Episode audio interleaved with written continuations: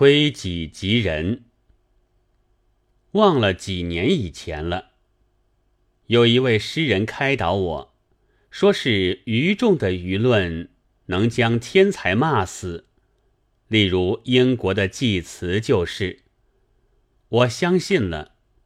去年看见几位名作家的文章，说是批评家的谩骂，能将好作品骂得缩回去，使文坛荒凉冷落。自然，我也相信了。我也是一个想做作家的人，而且觉得自己也确是一个作家，但还没有获得挨骂的资格，因为。我未曾写过创作，并非缩回去，是还没有钻出来。这钻不出来的原因，我想是一定为了我的女人和两个孩子的吵闹。他们也如谩骂批评家一样，职务是在毁灭真天才，吓退好作品的。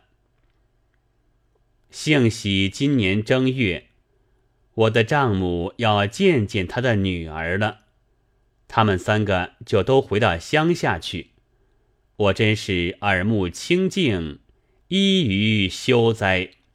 到了产生伟大作品的时代，可是不幸的很，现在已是废历四月初，足足静了三个月了。还是一点也写不出什么来。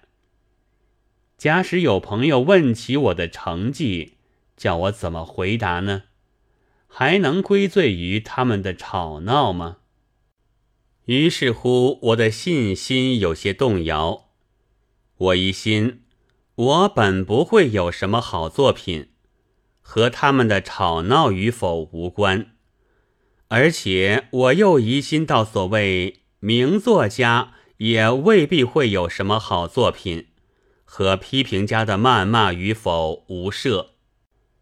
不过，如果有人吵闹，有人谩骂，倒可以给作家的没有作品遮羞，说是本来是要有的，现在给他们闹坏了。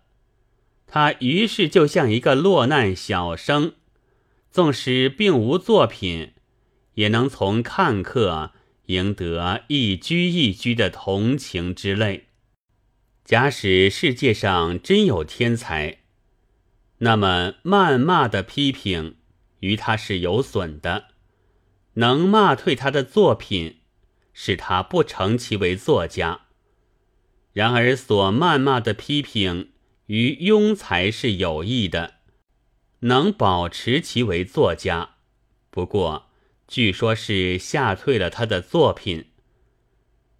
在这三足月里，我仅仅有了一点燕氏披离唇，是套罗兰夫人的腔调的。批评批评，世间多少作家借辱之骂已存。五月十四日。